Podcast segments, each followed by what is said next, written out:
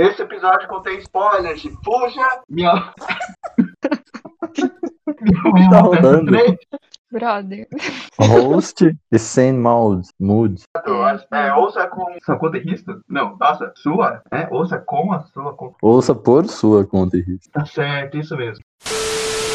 Ó, antes Ah. de começar, eu tenho uma pergunta muito séria pra fazer pra você. Lá vem. Qual, 31. qual cor de marca-texto vocês costumam usar mais? Verde. Ah, deixa eu responder. Eu, go- eu gosto, de, eu gosto de cores pastéis. Cor- Cores pastéis, cores pastéis. Qualquer cor pastel. Eu sempre Eu também, prefiro eu verde, verde comum, fluorescente. Eu gosto daquele marca-texto de gel, ele parece radioativo. Eu Ma- gosto de Marca-texto? usar- Não é tipo caneta gel, é marca-texto mesmo? Marca-texto, ele é um tubinho cilíndrico de gel, você vai passando ele vai gastando, tipo um giz de é, Eu gosto desses pastéis também da Faber, sabe? Que tem rosinha, aquele rosinha pastel, eu acho mais bonitinho que tem, Ah, os porque ele é bem clarinho, né? graça, eu gosto. Gosto dele, é muito lindo também. Eu costumo usar um laranjão aqui. Não sei porque eu gosto de laranja.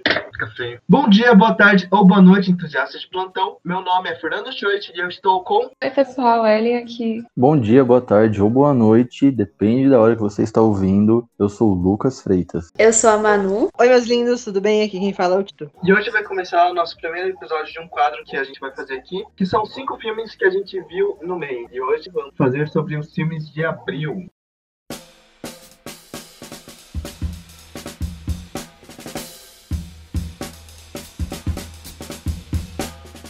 Quem começa? Seu host. Eu empurro tudo pro chute, né? Qual a Eu vou ordem do colocar. seu? Dado de cinco lados. Da... Google. Oi? Ah, não. É o seguinte, eu sou eu sou o número 1, um, a Ellen é o 2, Lá vem. Freitas é o 3, a Manu é o 4, então eu vou mandar o dado. Mas a gente Ó. tá vendo isso? Você tá transmitindo ainda? Você quer que eu transmita? Você acha que eu vou mentir? Não, não precisa. Nossa. A desconfiança. É o seguinte. Meu eu Deus, vou lançar o short, não dado. Tá todo precisa. mundo pronto? Sim. Um, dois, três e. Três. Quem é o 3? Eu Era. não, eu não É o lembro. Freitas, é o Freitas, é o Freitas. Fucking shit. Vai, Freitas. Fala- Ah, é bom, é bom. você pediu pra ele. Você vai falar sobre os filmes que você assistiu, né? Ao todo, mas você escolhe um só, que a gente já sabe qual é. né? Então, recentemente eu assisti. Eu não lembro. Brincadeira. Um dos. Assim, não assisti nenhum filme muito memorável. Um dos que eu assisti, fora os que o pessoal também vai falar, recentemente, que eu fiquei impactado, chocado, foi Midsommar. Filme muito louco que me deixou meio perdido no mundo. Mas.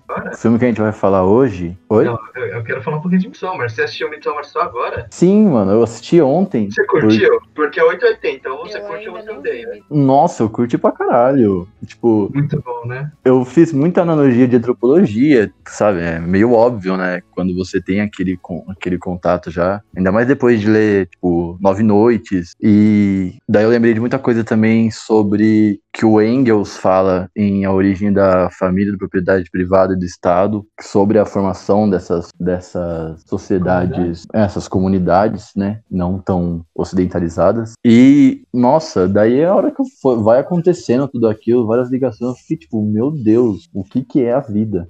Tá ligado? Que bom que você curtiu, que bom que você Eu curtiu. queria declarar que eu ainda não assisti Midsommar, eu ainda não assisti o, o que a Ellen escolheu e o que o Shirt escolheu, porque Assiste são de dia.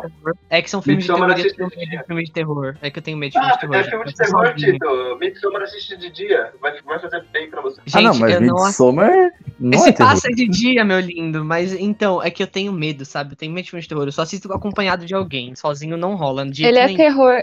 É terror sim, mas, Tito, conhecendo bem você como eu conheço, eu acho que não é o tipo de terror que ia te dar medo, sabe? Porque. Podia... Ah, eu acho que eu ia dar risada. Sério? nada, eu não sei, mas eu não acho que você ia ficar com medo, né? Porque acho que você tem mais medo de filme, tipo, de assombração e essas paradas, né? Não sei. Isso. Mas- Então, não é sobre isso, então acho que você não ia sentir medo, mas ele é um filme de terror, sim, né? Ô, Tito, você assistiu o Hereditário com a gente, não assistiu? Aquele dia lá que filmou? Não, eu assisti na, no primeiro dia desse ano, aqui em casa. Bom, É o, me- é o mesmo diretor. É uma vibe parecida com o Hereditário. É exatamente por isso que eu, tipo, fiquei assim, tipo, será que eu assisto, será que eu não assisto sozinho? Porque é do mesmo diretor e o editário me deu muito medo dormir com a minha avó. Isso não vai pro podcast, não, né? Tá, só pra saber. Vai sim, vai Vai sim. Ai, que. Vai sim. E aí, Freitas? Então, e daí o filme principal que a gente vai trazer pra cá, que eu vou trazer pra cá, é o Fuja, né?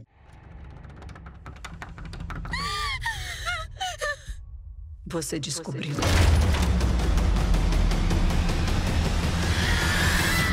Você precisa de mim. Que eu acho que em tradução, que é tradução livre de Run Out, saiu faz duas semanas na Netflix. Foi um filme assim que eu tentei assistir duas vezes, mas eu acabei dormindo no meio, porque eu não tava engatado mesmo. Mas na terceira vez eu assisti com meu irmão de dia assim, prestei atenção. E tipo, é um filme que mexe muito, acho que entraria como talvez um terror psicológico, um suspense, mas depende da pessoa, porque ele pega essa questão da Diane, né, que é a mãe da garota Chloe, e ela vai, ela perdeu um filho por causa que ele nasceu com algumas deficiências, seria deficiência, fala? Mandou o plot twist no meio já do, da sinopse ou foi impressão minha? É, ele já viu. Ah, mas não é esse o foco do negócio. Não sei, a gente vai falar spoiler, porque você mandou um puta de um. do maior plot twist do filme.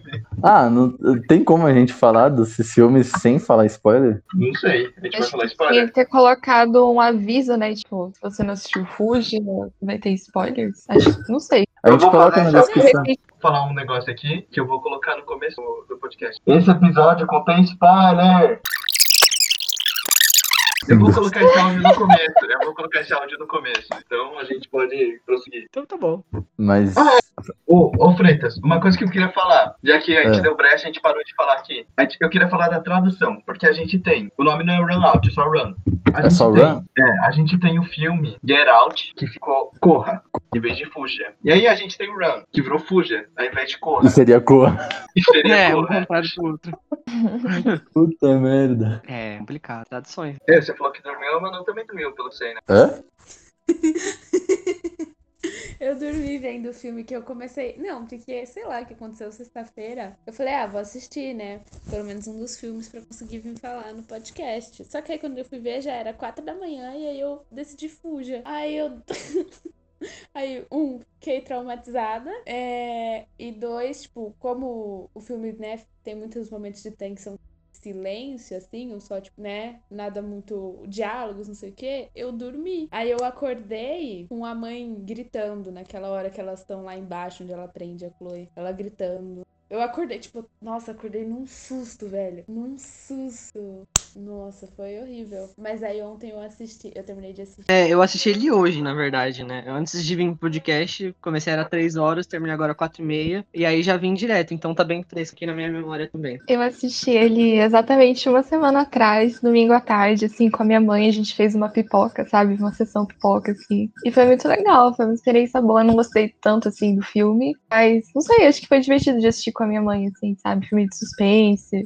Então a gente. Eu sei, eu tava engajada ali no comecinho do filme, sabe? Aí da metade pro final, fui perdendo o impacto e eu não, não tava mais tão interessada, assim, em saber o que ia acontecer. Eu tô junto com ela, hein? Eu assisti com minha mãe, acho que faz uns três dias. E eu acho que pra mim também perdeu, acho que da cena do cinema tem, pra mim, sei lá, perdeu, perdeu bastante do, do filme. Sim, sim. Eu, eu fiquei muito É. tensa na cena do telefone, que ela tá olhando pra mãe dela no jardim e ela tá tentando ligar. Essa, essa parte eu fiquei muito tensa. Mas a partir daí, não sei. E é bem no começo. Primeira coisa que eu queria comentar é sobre a, a Sarah Paul, que é a, a mãe daí. Bem, ela é uma atriz que eu gosto bastante, pelo menos, né? Ela fez outros filmes muito bons também. Ela fez, por exemplo, aquele Ocean's 8, né? Que é Oito Mulheres nos Segredos, que é um dos meus filmes favoritos entre os 10, entre top 10 ali. Eu gosto bastante muito engraçadinho. E ela também fez a participação como a Alice de Grey's Anatomy, né? A mãe da, da Meredith Grey, que é a principal da história, quando ela era mais jovem. Então achei isso bastante legal. E eu gosto bastante da atuação da Sarah, né? Tem vários outros filmes maravilhosos também que ela fez, obviamente, mas esses, esses foram alguns pontos aí que eu queria destacar, porque é uma das minhas séries favoritas, favoritas, enfim. E aí, eu queria falar que eu gosto muito da atuação dela, do filme. Eu acho bastante ah, impactante, mas que nem vocês falaram, realmente é um filme que ele, ele só é bom até um certo momento, depois ele perde um pouco, e aí eu lembro que da metade pra frente eu comecei a mexer no celular, comecei, tipo, a olhar no Facebook, sabe? Então, meio que perdeu um pouco pra mim. Nossa, comigo foi muito ao contrário. No começo eu tava meio assim, pensando, no que, que ia acontecer, mas meio solto. Daí, dessa parte aí do, do telefone e todas as cenas de suspense, quase eu ficava muito, muito em choque, assim. Tipo, aquela, aquela perda de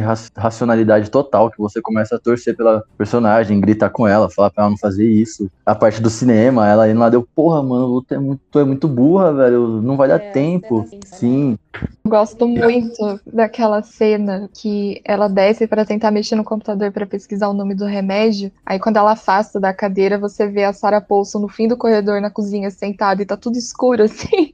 Eu fiquei com muito medo dessa cena porque ela é muito assustadora mesmo assim. E ela no Eu fundo olhando assim. Nossa, é Imagina muito eu sinistra, cara. Mano, sim, eu me mijei nessa primeira vez. E, e desde que ela desce a primeira vez, né? Tá lá a mulher. Você olha de cara, ela tá lá. Sim, nossa. Só olhando. Nossa. Não, isso dá pressão, dá eu, não pressão. senti, eu, não, eu, eu vou ser sincero, eu não senti nada de aflição, nada de medo, nem nada. O pessoal vai ouvir meu copo, tá? Eu tô com um copo da água aqui.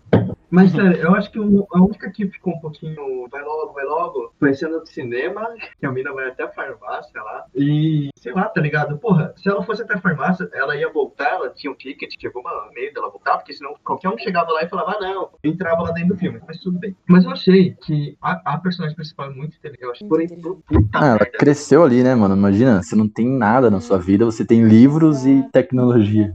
Nossa, tanta coisa conveniente que acontece pra ela. Tipo, ela é inteligente, ela consegue fazer as coisas por, pelo meio delas. Mas sei lá, mano, você é uma mãe psicopata. Você vai lá e prende sua filha no quarto, tudo bem. Você não quer que ela fuja. Que porra você faz? Você deixa a porra da cadeira de roda dentro do quarto dela, velho? Não, você não Tá bravo. Você vai lá, pega a mina e bota ela onde? Bota ela lá, coloca a corrente na cadeira. Tudo bem. O que, que você deixa lá? Ah, perto dela? A porra da carta da universidade? É isso que você deixa do lado dela? Ah, ela não. Esqueceu, né? É, que eu acho que foi no desespero. Essa parte aí do fim. A parte que ela prende na primeira vez a menina no quarto, acho que tirar a cadeira ia assustar demais a Chloe. E ela ainda tava tentando pagar de boa moça, mesmo literalmente né, prendendo a filha dentro do quarto. E na vez que ela prende a Chloe no porão, eu acho que foi no desespero mesmo, né? Porque ela tava tendo que guardar um corpo e essas coisas. Ah, é só tirar um pouco a carta. Ela deixou a caixa com. Mano, por que você guarda um jornal falando sobre você mesmo? Que você Nossa, uma sim. né? Isso que eu ia maluca. Não, e você comentar. deixa, mas você deixa não, não, no alcance dela. Você pensar, não, ela vai pegar, mano. Ela, ela só sai da cadeira, se rasteja e pronto, ela consegue pegar a caixa. Você colocava ela um degrau acima, numa prateleira, como a mina ia conseguir? Não ia, não ia, entendeu? É, é coisas muito sutis, assim, que eu fiquei muito puto, assim, né? É, é uma solução, é uma solução muito fácil, isso é muito recorrente nos filmes. Eu fiquei incomodada também. Já ali pro final eu já tava, não tava muito dentro da, não tava curtindo tanto o filme, né? Mas aí essa cena que ela acha a caixa e tem aqueles recortes de jornal, certidão de nascimento, sabe? Tá tudo pronto ali pra revelar o grande mistério. Tipo, por que que ela guardaria isso primeiramente, sabe? Então é uma solução muito preguiçosa assim pra um plot twist na sua cara e essa aqui é a verdadeira história por trás, sabe? Então, essa parte da caixa, assim, com os documentos. Eu falei, não, gente, pelo amor de Deus, sério. Até a cena É do muito- hospital é tudo muito conveniente. A mina consegue. A segurança do hospital é horrível, né? Porque ela conseguiu roubar um bebê ali dentro. E ela conseguiu roubar uma paciente de, sei lá, 19 anos dali. Eu não sei o que que ela fez. Ela chutou um idoso, começou um negócio de emergência e ela roubou. Simplesmente roubou. Mesmo, mesmo que fosse desespero, sabe? O tanto de câmera que tem naquele hospital. Câmera no elevador, não tinha? E, não, e ninguém repara, né? Ela só vai indo, as pessoas olham, ela tá passando ali, foda-se. Ela colocou um paninho em cima dela, a mina derramada na cadeira de rodas, pedindo ajuda. Bom, apesar de tudo, né? Isso é o mínimo, na verdade, mas eu vi muitas pessoas com deficiência, né? Pessoas que também são cadeirantes, falando bem desse filme por ele não fazer o que muitos filmes de suspense e terror fazem com pessoas com deficiência física, né? Que a gente sabe muito bem, a gente tá acostumado a ver isso. E isso é o mínimo, né? Óbvio, mas a atriz que interpreta a menina realmente é cadeirante, ela realmente é deficiente, então. Porque tem essa também, né? Hollywood ama Tem ficar colocando filmes com pessoas que têm deficiência, com pessoas que. com atores que não têm, né? Então é bom que ela tenha tido esse espaço. E a atriz é muito boa também, se eu não me engano, acho que é o primeiro trabalho dela, né? E ela tá muito boa, assim. Eu gostei, eu espero ver ela de novo, assim. Eu Eu- fiz, né? Porque eu vi pessoas falando bem nesse sentido, assim. Só pra mim, Ela tá cortando. só pra mim? É, É, tava cortando também. Achei que era só Ai, comigo. Amiga, tem. E aí, Freitas, considerações finais suas depois de ter atacado um plano? Depois de todo mundo ter atacado o filme, né? Olha, Não, tipo, eu, eu só queria falar uma coisa, que o filme ele pode não ser tão bom assim, né, nesse, nesses pontos aí que a gente comentou, mas eu gosto muito da atuação delas duas, né, principalmente a, a da menina que eu esqueci o nome, Chloe, né, e, cara, eu fiquei com aflição uma boa parte do filme, porque eu tava me colocando ali, tipo, no lugar dela, e por mais que tenha algumas coisas que sejam bem bestas, né, que nem vocês falaram, às vezes não parece tão claro quando a gente se coloca naquela situação, né, então eu fiquei com bastante é, aflição e me imaginei naquele lugar, sabe? Aquela parte que ela vai na cena do telhado, sabe? Que ela vai pro outro quarto. Deu muita aflição. Nossa. eu achei genial o, o esquema lá, né? Porque ela esquenta o vidro, daí joga água nele e ele trinca inteiro. Puta, Ela é muito int- Sim, eu vi ela com aquela água na boca. Eu fiquei tipo, mano, por que, que você tá com essa água na boca? Você vai beber? O que, que você vai fazer? Daí chegou lá, pá. Exatamente. Eu fiquei, caramba, mano, não é coisa, possível. Mano, ela não ia se cortar, tipo, ela colocou a blusa pra não cortar, tipo, na janela, mas ela pulou, assim, se rastejou nos cacos de vidro caindo no chão. Ela levou a coberta pra Então, não- mas a coberta ela colocou em cima, tipo, da janela mesmo. Não, Mas no é, chão na sorte, mas. É, cara, não se pode ganhar Já todas, quebrou- né? Já, que, já quebrou um espelhinho e eu tô aqui viva. Mas então, gente, o que, que vocês acham do final do filme? Porque, pelo que eu vi, assim, parece que divide muitas opiniões, né? Pelo que eu vi a galera comentando, que ele tem um final, assim, hum, não sei, eu queria saber o que, que vocês acham, né? É, então é um final bem pesado. E eu, tipo, eu fico muito, muito no embate, assim, né? Tipo, se era melhor a mulher, cara, não devia estar passando pelo mesmo que ela fez pro outro. Daí fica a questão, tipo, de vingança. E daí também, se não era melhor ela ter sido esquecida totalmente ou ter morrido. Porque, tipo, é melhor você ficar naquela vida indigna, a pessoa acabando com o final da sua vida, ou você morrer de vez. Fica essa questão. E eu não sei, eu fiquei muito aflito por isso. Meu irmão, ele tava comigo e ele adorou. Ele falou, ah, mereceu. Mas eu sou muito assim com esse negócio de olho por olho, dente por dente. Ah, eu É. sou também. Raiva da- dessa mulher todo, cara. Acho que eu não cheguei a pensar tão profundamente nesses debates morais, assim. Não sei, eu admito que de certa forma foi. Não é que foi bom. Eu não fiquei tão feliz assim com o final, né? Ver ela, sei lá, provando do próprio remédio. Literalmente, nossa, isso não foi de propósito. Aí- Muito bom.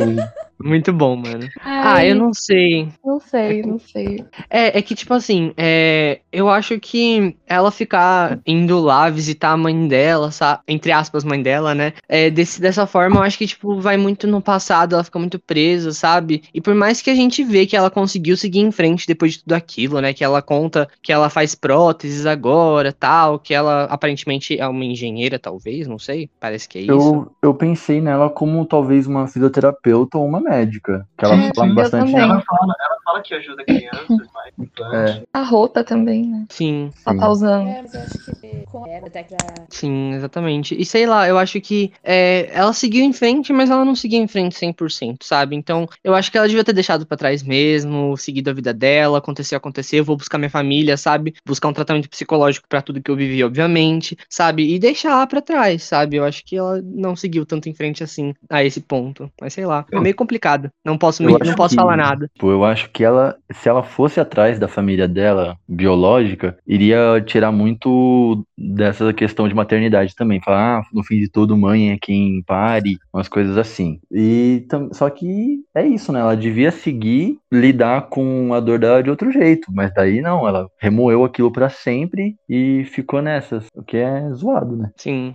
Eu achei que É. ia terminar com ela, com ela, tipo, ah, ela foi lá e ela vê a mãe que criou ela, né? Ela se criou, bem que E, tipo, eu achei que ia terminar só com ela falando com a mãe e a mãe antimóvel. Tipo, doente, provavelmente algo do tipo. Pra mim acaba assim. E eu ia ficar com o final. Até, tipo, dois segundos depois, né? O remédio. Ah, eu acho que eu fiquei mais feliz com ela aparecendo com os remédios, que eu acho que dá um.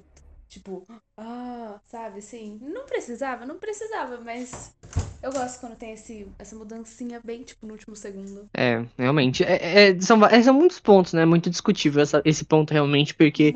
É, é difícil, sim, exatamente. É difícil a gente falar, sendo que a gente não tá no lugar dela. É complicado, é muito complicado esse final, é muito discutível, mas eu não sei, eu não acho que ela tenha feito certo em troca, dar o troco com a mesma moeda, sabe? Mas enfim, seguimos. Então, só pra daí encerrar, né? Porque a Daiane, ela expressa o comportamento de um transtorno que existe, né? Chamado transtorno factício imposto ao outro, ou também síndrome de Munchausen by proxy, que é um transtorno psicológico diagnosticado por clínica com acompanhamento e que sempre dá essa coisa de, de briga mesmo, né? Porque que nem nesse caso, a menina descobriu e foi tentar expor, queria ir direto pra polícia, mas também pode ser com outra pessoa vendo, é sempre muito difícil, e é uma coisa, é legal eles mostrarem isso, porque eu nunca tinha ouvido falar, e que eu sei tem uma outra série que tem um caso parecido, e de resto eu acredito que muita gente só descobriu também por causa do filme. Falar, Essa síndrome também aparece no O Dia que eu no It. E tinha coisa. né? na verdade, foi uma representação da mãe do. Acho que era do Ed. A mãe do Ed, né? Do hipocondríaco, realmente, Faz é ele- verdade. Faz ele tomar um remédio, assim, e ele tava. Ele não tem nada, né? Sim, sim. Exatamente. Você que leu o livro, não sei se é aprofundado mais. Sim, é mais aprofundado. Na verdade, tem. É, é bem mais mórbido no livro, né? O filme ele retrata isso até de um jeito mais bonitinho, né? Digamos assim, tipo, ela é mãe, ela queria cuidar, e tem um pouco disso, sabe, no filme. Mas no livro, não. No livro é, tipo, bem mórbido, é uma coisa bem pesada, bem, sei lá, bem estranha. Dá até aflição de ler, na moral. O filme inteiro, o livro inteiro, né? Dá aflição de ler. Vamos pro próximo? Vamos, gira o dado aí. Eu vou o dado. Vamos lá, carregando. Quatro. Quem é o quatro? Ufa, escapei. A Manu. Vamos lá, Manu. Quais filmes você assistiu? Então, em abril eu não consegui assistir muitos filmes, eu não tava muito no pique, mas eu assisti Soul com a minha mãe e eu achei uma gracinha, acho que é um filme legal da gente conversar sobre, então foi o que eu trouxe pra roda. É o Previda, onde novas almas adquirem suas personalidades antes de irem para a Terra. Mentores como eu ajudam a encontrar sua paixão. Mas aí é que tá. Não era para eu estar aqui. Eu não sou, só, só queria falar isso. Acho que só tá no top. Eu meu também. bastante. Gostei muito de Soul também. Mas eu não sei, eu acho que por culpa. Por culpa da minha própria expectativa mesmo, sabe? Isso não é um problema do filme, mas é que eu achava que ele. Eu achava que eu ia gostar mais dele. Tipo, eu gostei muito, muito mesmo. Mas quando eu terminei, eu fiquei achando que eu ia. Não sei, ia ter mais uma ligação emocional mesmo com o filme. Eu acabei não tendo, mas isso não é problema do, da animação, né? Mas uma coisa de minha expectativa versus o que eu acabei assistindo, né? Mas é muito bom. Isso é indiscutível, assim. Ele é excelente. Você gostou muito, mas queria gostar mais ainda, né? Que ambição. É, tipo isso. Cadê? Não, eu, eu, eu tô contigo, Ellen, eu entendo. É uma relação muito forte, sabe, quando a gente tem com esse tipo de animação, por exemplo, eu, eu com Divertidamente, sabe? Tipo, é uma relação, tipo, muito de amorzinho, sabe? Quero colocar aquele filme no potinho pra assistir Uhum. a da vida. E com, com Soul eu não senti tanto isso também. Eu tô um pouco com a Ellen nisso. Mas é realmente um filme maravilhoso, é muito bom. A animação é, é linda. Tudo, tudo perfeito. Tudo é perfeito naquele filme, é muito bom. Mas não teve essa ligação emocional tão forte. Ô, Manu, então fala um pouco sobre o filme. Não sei se tem alguém que não tenha assistido. Eu sou. Tá, então Soul é uma animação, se passa, vamos dizer, em Nova York e num plano afterlife, pós-vida. e, gente, faz um tempinho que eu assisti. Qual que é o nome do personagem principal? Joe Gardner, não é? Então, o personagem principal é o Joe, ele é um professor de música numa escola, mas o sonho dele sempre foi ser músico mesmo. Tocar, ele gosta de tocar o piano e ele gosta de jazz por toda uma inspiração do pai dele, né? E aí acontece que no dia que ele ia ter a chance da vida dele, na concepção dele, ele morre de um jeito muito bobo. E aí o filme fala disso, né? De entender qual é o nosso propósito de vida, do que que a gente pensa e tipo, sei lá, entende como importante, como ele tava perdendo com o tempo a noção de como as coisas são legais e importantes, porque ele tava só focando na parte ruim ou nas coisas que ele queria alcançar e ainda não tinha alcançado e as pequenas alegrias da vida foram se perdendo. Aí o filme mostra isso de uma forma muito fofinha. Sim, realmente. Pô, eu vou falar que eu rachei muito. Todos os momentos em que a 22 aparece é, interagindo com figura histórica. Realmente é muito bom. Isso é muito Nossa, bom. sim, isso é muito bom. Grande, né, que ela interage, que ele fica puto. Sim, nossa, eu adorei isso. Que raiva.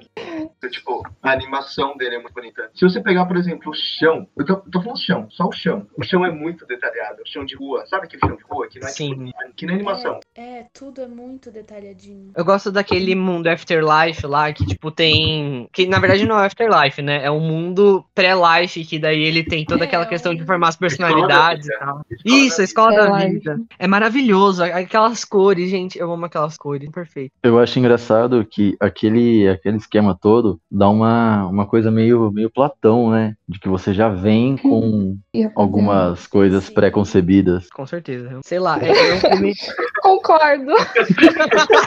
Mas um negócio legal disso, falando da escola da vida, é aquilo do fim, né? Que, ai, o último negocinho lá não precisa ser o propósito nem nada. Às vezes é uma coisa nada a ver, que não é o que você vai fazer o resto da sua vida. Eu assisti dublado, mas eu acho que isso foi um erro da, da dublagem, ter colocado o nome. Não lembro se foi am- ambição ou foi missão. Eu acho que era Mas- missão. Acho que é missão. Missão. Missão. Missão. Só que no, no inglês, no original, é tipo Spark, que é muito mais tipo, ah não, isso aqui é só, só faísca, sabe? Não é tipo o seu propósito, propósito. E sei lá, eu acho que a escolha de palavras pro português ficou um pouquinho. Confuso. Enfim, é, conf- não, Sim, não confuso, dava pra dar uma outra interpretação pra ele. Ambígua. É. Sim, é, é que é meio complicado, né? Porque quando você fala, por exemplo, de propósito, é que na verdade é complicado porque a gente às vezes não também consegue interpretar bem o sentido da palavra, né? Quando a gente fala de propósito, a gente pensa logo, por exemplo, numa profissão ou no que você quer ser, mas é muito mais do que isso, né? Vai além disso. E o filme trabalha isso também de uma forma bem simples, bem tranquila. E, sé- sério, eu gosto muito do filme, é maravilhoso. É, Sei lá, toda. a- a- quando ele encontra com aquela menininha, né? Que ele dá aula na, na escada, que ele já tá. É, é, que ele já tá meio possuído pela 22, né? É muito legal, é, é maravilhoso. Possuído. Possuído. É muito legal a parte que a 22 tá no corpo dele. Sorry.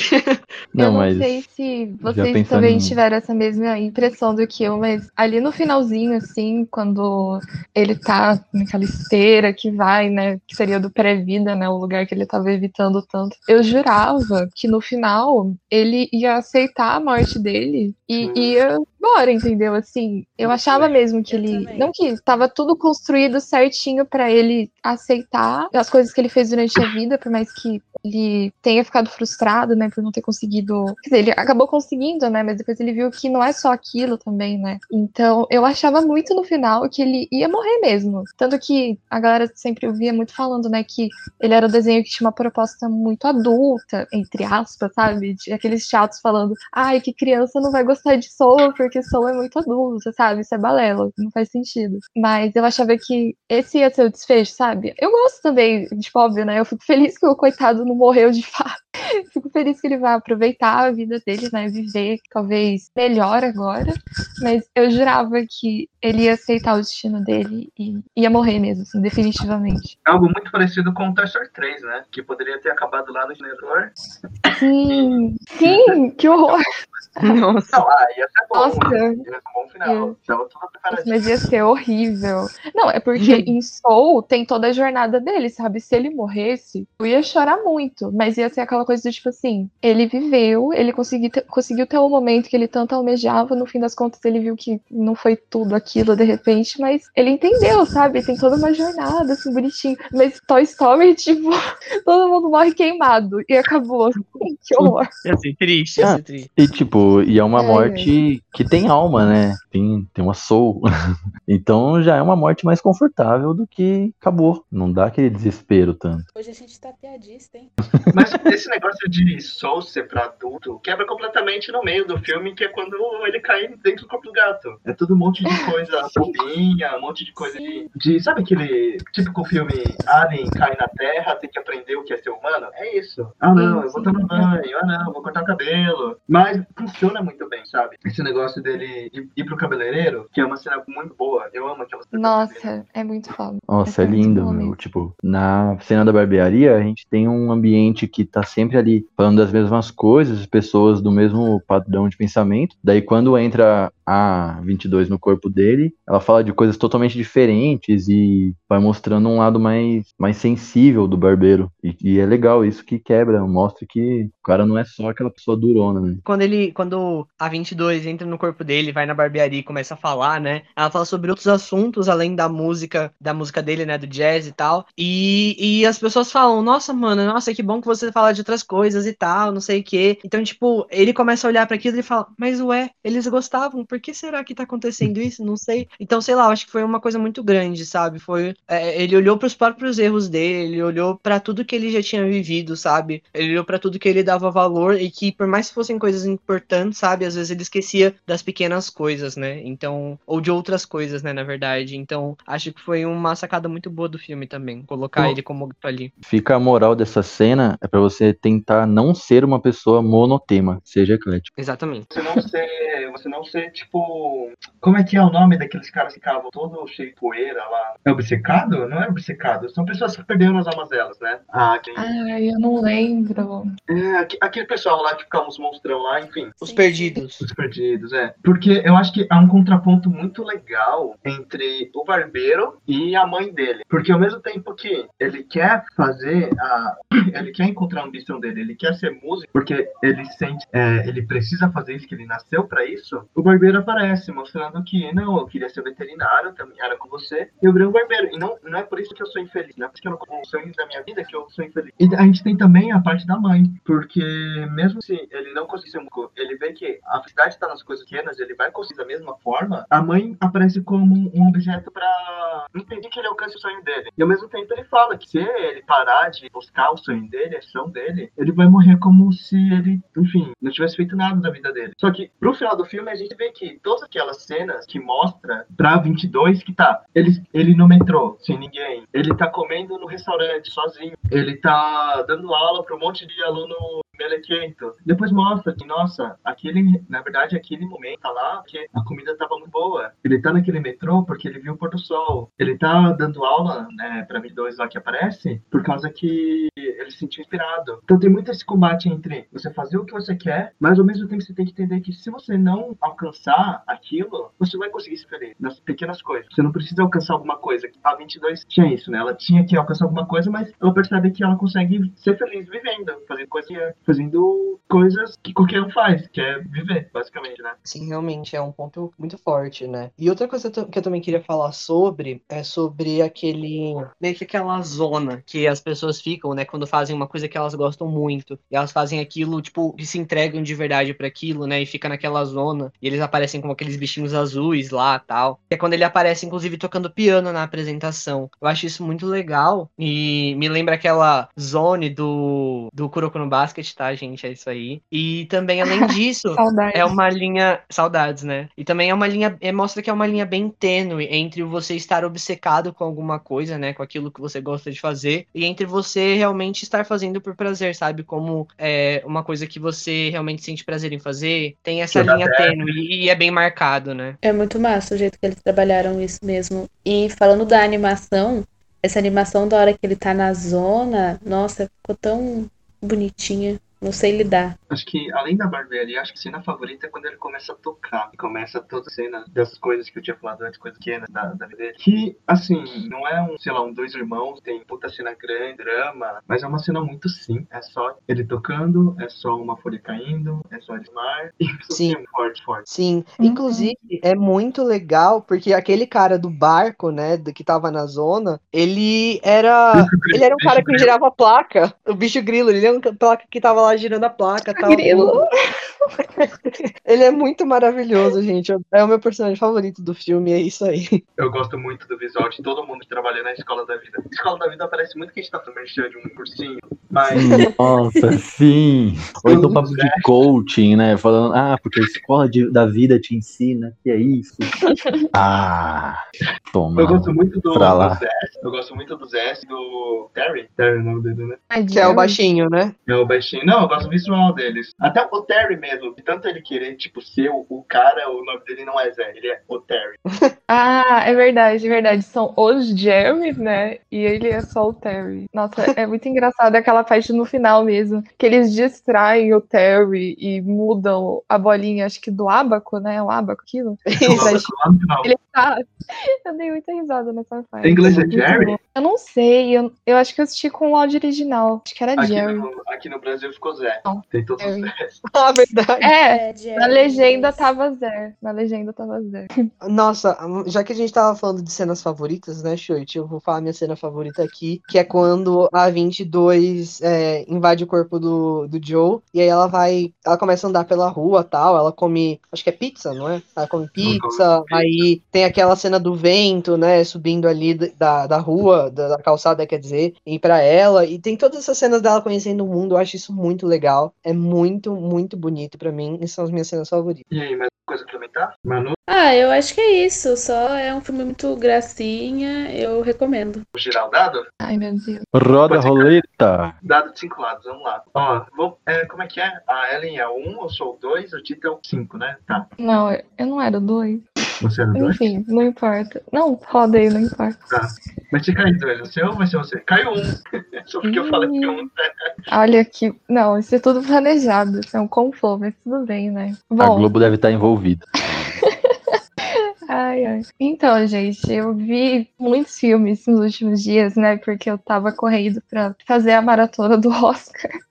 Então eu vi muita coisa, me peguei vendo números absurdos pra mim mesmo, porque eu raramente assisto mais de um filme por dia. Acho que hoje eu vi quase quatro filmes. Eu não sei como isso foi possível, mas vendo muitos filmes ultimamente por causa disso, né? Mas o filme que eu escolhi é que o Xande tinha falado também pra gente não pegar um filme que tava ali no Oscar, né? De preferência, porque a gente vai acabar comentando no episódio que a gente vai fazer sobre o Oscar específico. Então, eu peguei o Saint Maud, né? Foi dirigido pela Rose Glass. Eu acho que ele lançou em 2019, 2020, eu não lembro, mas ele é bem recente, né?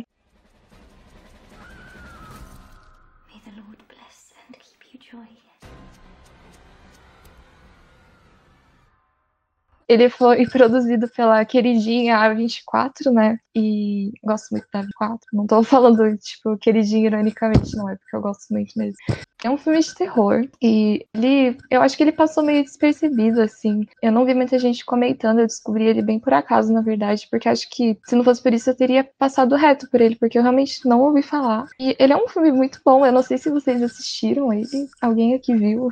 não sei. Eu acho Eu que assisti ontem. Eu não consegui ver. Você Ah, falou legal. de, de ver muitos filmes. Eu acho que ontem foi um dia que eu vi três filmes e isso não acontecia há tantos anos. Que... Sim, nossa, é absurdo pra mim, porque o fato de sentar duas horas e ficar parado às vezes é meio difícil, sabe? Eu fico meio ansiosa, sinto que o tempo tá passando e eu não tô fazendo nada, sinto que eu tô, né? Mas enfim, é meio difícil de assistir uns filmes mais longos, assim. E que é bom a que vocês síndrome viram. FOMO, né? O quê? A síndrome Eu não FOMO. entendi.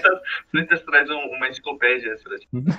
Ah, É uma síndrome de verdade. Eu achei que era alguma piada que eu não tinha entendido. Existe a síndrome que, pelas iniciais FOMO, que é Fear of Ah. Missing Out, que é Ah, quando você obrigado. sempre tá achando que tá perdendo alguma coisa, quando você tá desligado da internet, você tá fazendo uma coisa, você acha que o mundo inteiro tá girando e você devia estar tá girando junto. O FOMO me pega tanto, gente.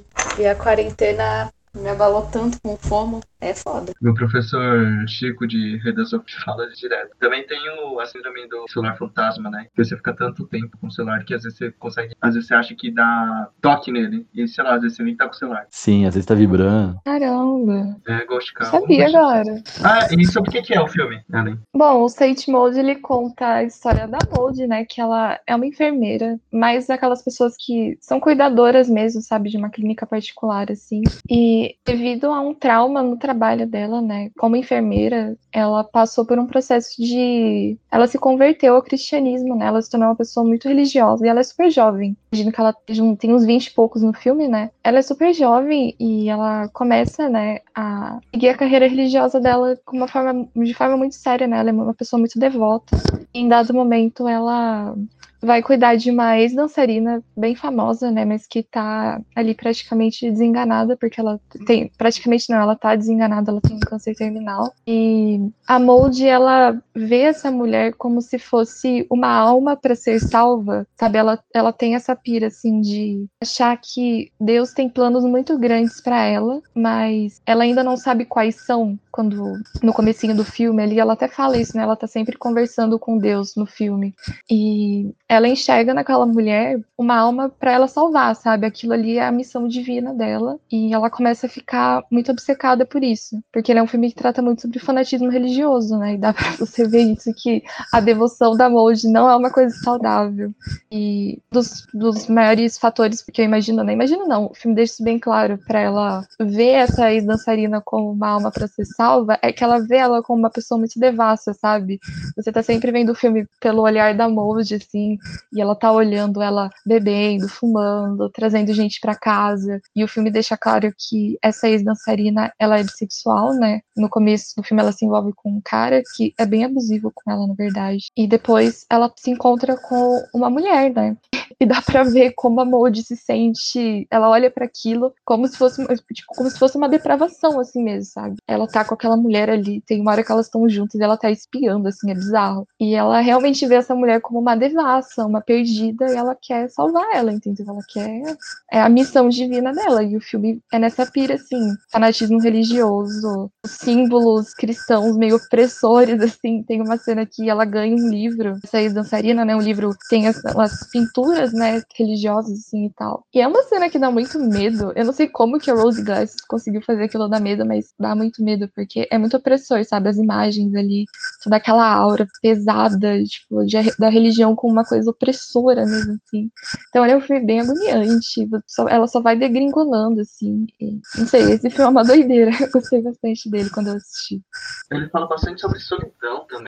E, e você percebe isso, eu acho que mais pro final. A cena do bar todo, eu tinha achado sária até eu começar a pensar um pouco sobre o filme. Ele falando, não, porque depois do trauma, ela se desconecta com o pessoal do trabalho dela, ela é isolada, e o Uhum. único conforto que ela vê é a figura de Deus pra ela. É o único cara que acaba sendo o conforto dela que ela consegue se apoiar. Então ela se afasta de todo mundo. Ela, inclusive, quando chega uma colega de trabalho, ela não olha a cara dela. E quando ela tenta é, entrar pra essa parte de cuidadora, eu acho que é uma forma, eu não sei, é uma, visão- uma forma dela tentar escutar pessoas novas. Mas é uma pessoa que não consegue, porque a própria Amanda fala que ela é uma garota sozinha, ela fala sobre ela. E a Uhum. mal de a cena do bar é muito necessária, na verdade, depois que eu vi. Por causa que ela vai lá, ela tenta conhecer um cara, não dá certo, ela não consegue interagir direito, o cara, né, enfim. E aí tem um grupo de jovens, ela conversar com eles, ela lá, e ela vai lá e liga pra ex-colega dela, e ah, fica uma coisa muito vergonhosa, assim. E ela vai lá e no final termina o cara e vai embora, sabe? E aos poucos, isso acaba sendo, a religião acaba sendo a única fonte dela, pra ela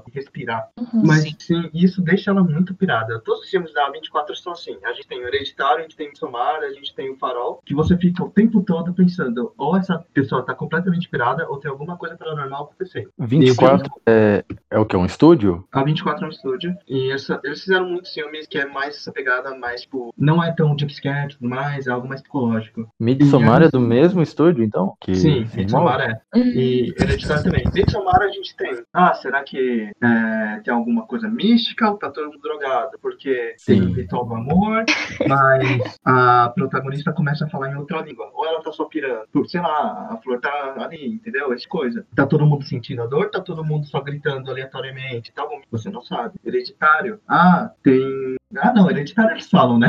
Do meio pra frente, eles dão a resposta assim pra gente e é só aquilo. Mas até metade você não sabe direito se a mina tá pirando por causa do Lu, tem alguma coisa sendo. O farol, o filme inteiro é muito misterioso também, você não sabe se os caras estão loucos, se é alguma maldição por causa do cara ter matado a gaivota, se é uma teoria que o próprio cara fala é que o Robert Pattinson matou alguém, provavelmente ele tá no meio da mata, ele não tem ninguém, tudo que tá acontecendo é coisa na cabeça dele. A operação toda. Esse filme, você fica o tempo todo, puta, será que Deus não é ela? Puta, será que é o diabo? Será que é o, é o mal? E a resposta é dada, literalmente, no último segundo.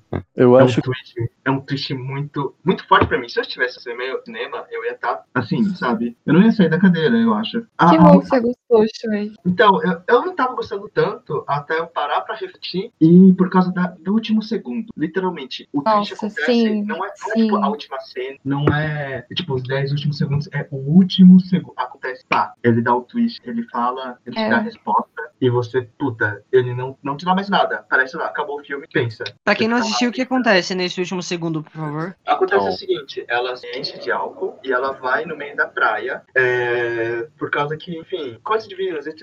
A cabeça dela tá muito, muito cheia. E acontece que tava todo mundo gritando pra, pra ela parar. Só que isso acontece em som. Eu não sei se quem tava sem fone de ouvido, não sei se deu pra ouvir. É um som muito pequeno do pessoal gritando pra ela parar, Sim, pra ela sim. Sim, que tava abafado, dela, né? é, só que na cabeça dela tá tudo contemplando ela, tanto que o pessoal se ajoelha pra contemplar ela. Ela liga o isqueiro, que ela tá com o isqueiro sempre na mão, pega fogo, aparece asa. E há uma correlação muito grande com o livro, eu acho. Não sei se você concorda. Mas no livro que ela ganha da Amanda, ela ganha muitas figuras do, do de Jesus brilhando. E embaixo tem o demônio queimando. E isso acontece por causa em um segundo, na cabeça dela, ela ganha asas, ela tá brilhando, uma luz forte. Ela, ela é Deus de algo, porque ela acha que pro céu, ela acha que tá fazendo algo por Deus. Mas ela acabou de matar a, uma pessoa. Ela fez muitas coisas assim no filme. Então, no último segundo, você vê o que o pessoal tá vendo, que é a Maldi gritando de dor e ela tá completamente queimando, como se fosse o, o próprio demônio na, na figura que ela viu. É tipo, no último Caramba. segundo, é um grito dela, ela tá pegando fogo e é muito forte. forte assim. Caramba. Eu acho que essa parte ficou muito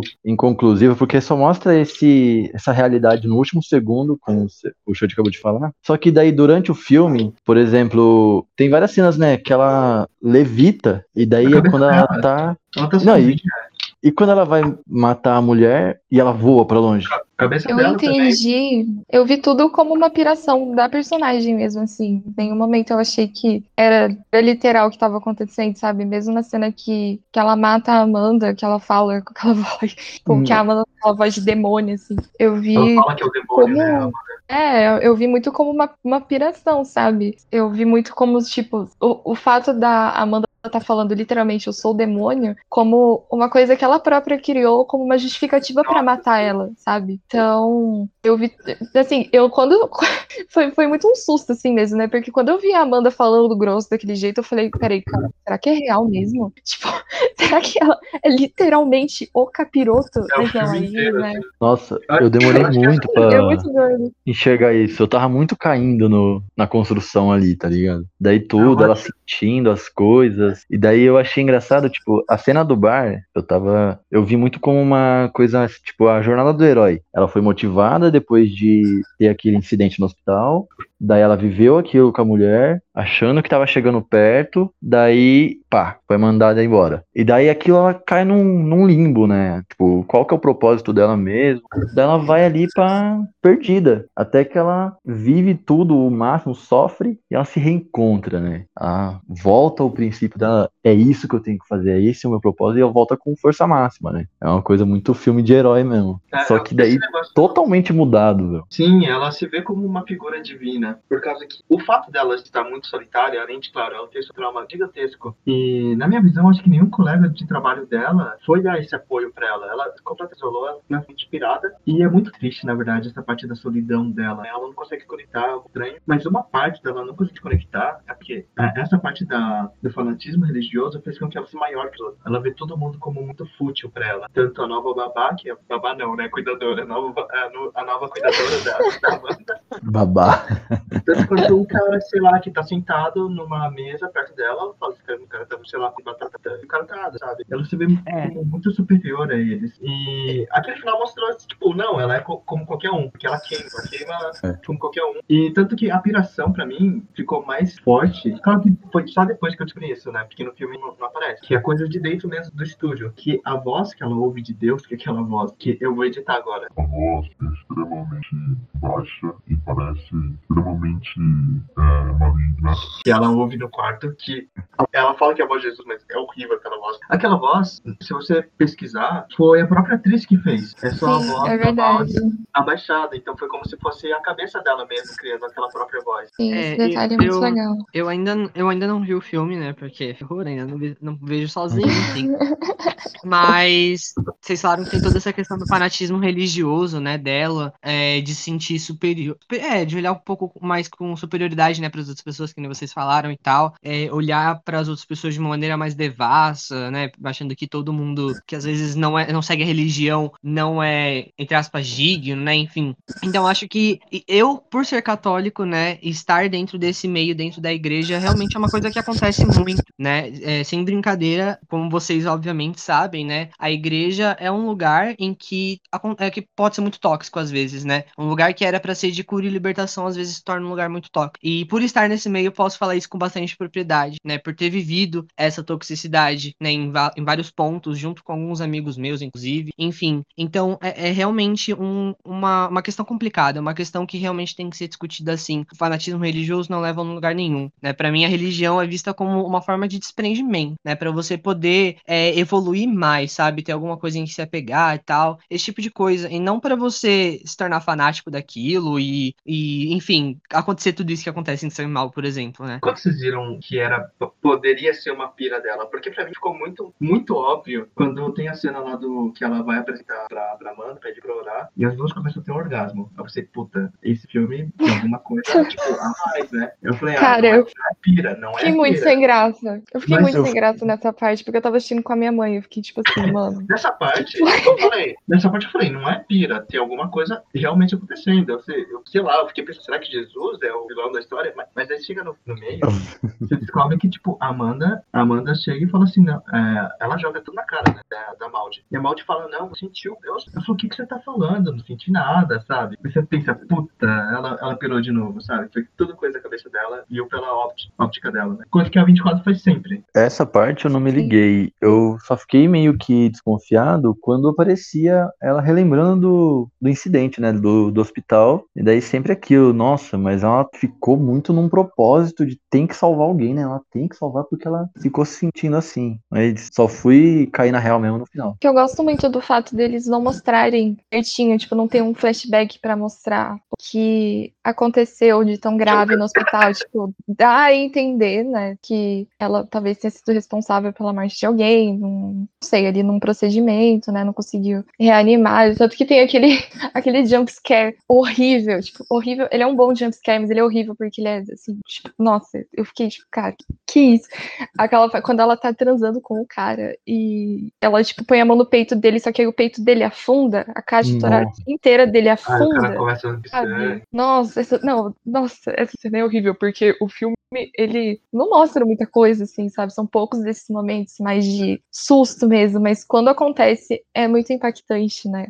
Mas eu gosto do fato deles não mostrarem o que acontece, porque fica mu- muito esse mistério, assim, tipo, o começo do filme, né? Ela tá lá, sangue, acho que ela tá com sangue nas mãos, né? E já é uma boa introdução, porque você já fica se perguntando, tipo, nossa, o que aconteceu? Tipo, de tão grave, assim, né? E eu acho legal esse detalhe do filme, ter esse, esse trauma do passado, né? Que é o que acaba motivando toda a trajetória dela. Tanto que eu nem sei se aquilo que estava escrito, tipo, pra minha salvadora, é, era realmente o que estava escrito naquele livro, sabe?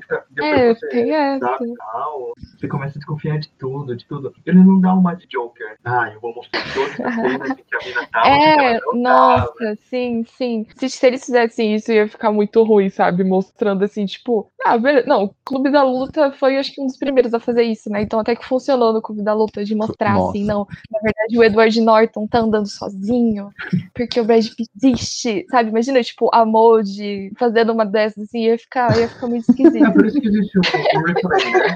Por isso que existe o replay. Tipo, sexto sentido não precisa fazer isso. É só você reassistir o filme e você vê todas as cenas que. Ah, tá. Será que eu dou spoiler? Acho que tu não sabe. Mas você vê todas as cenas, sabe?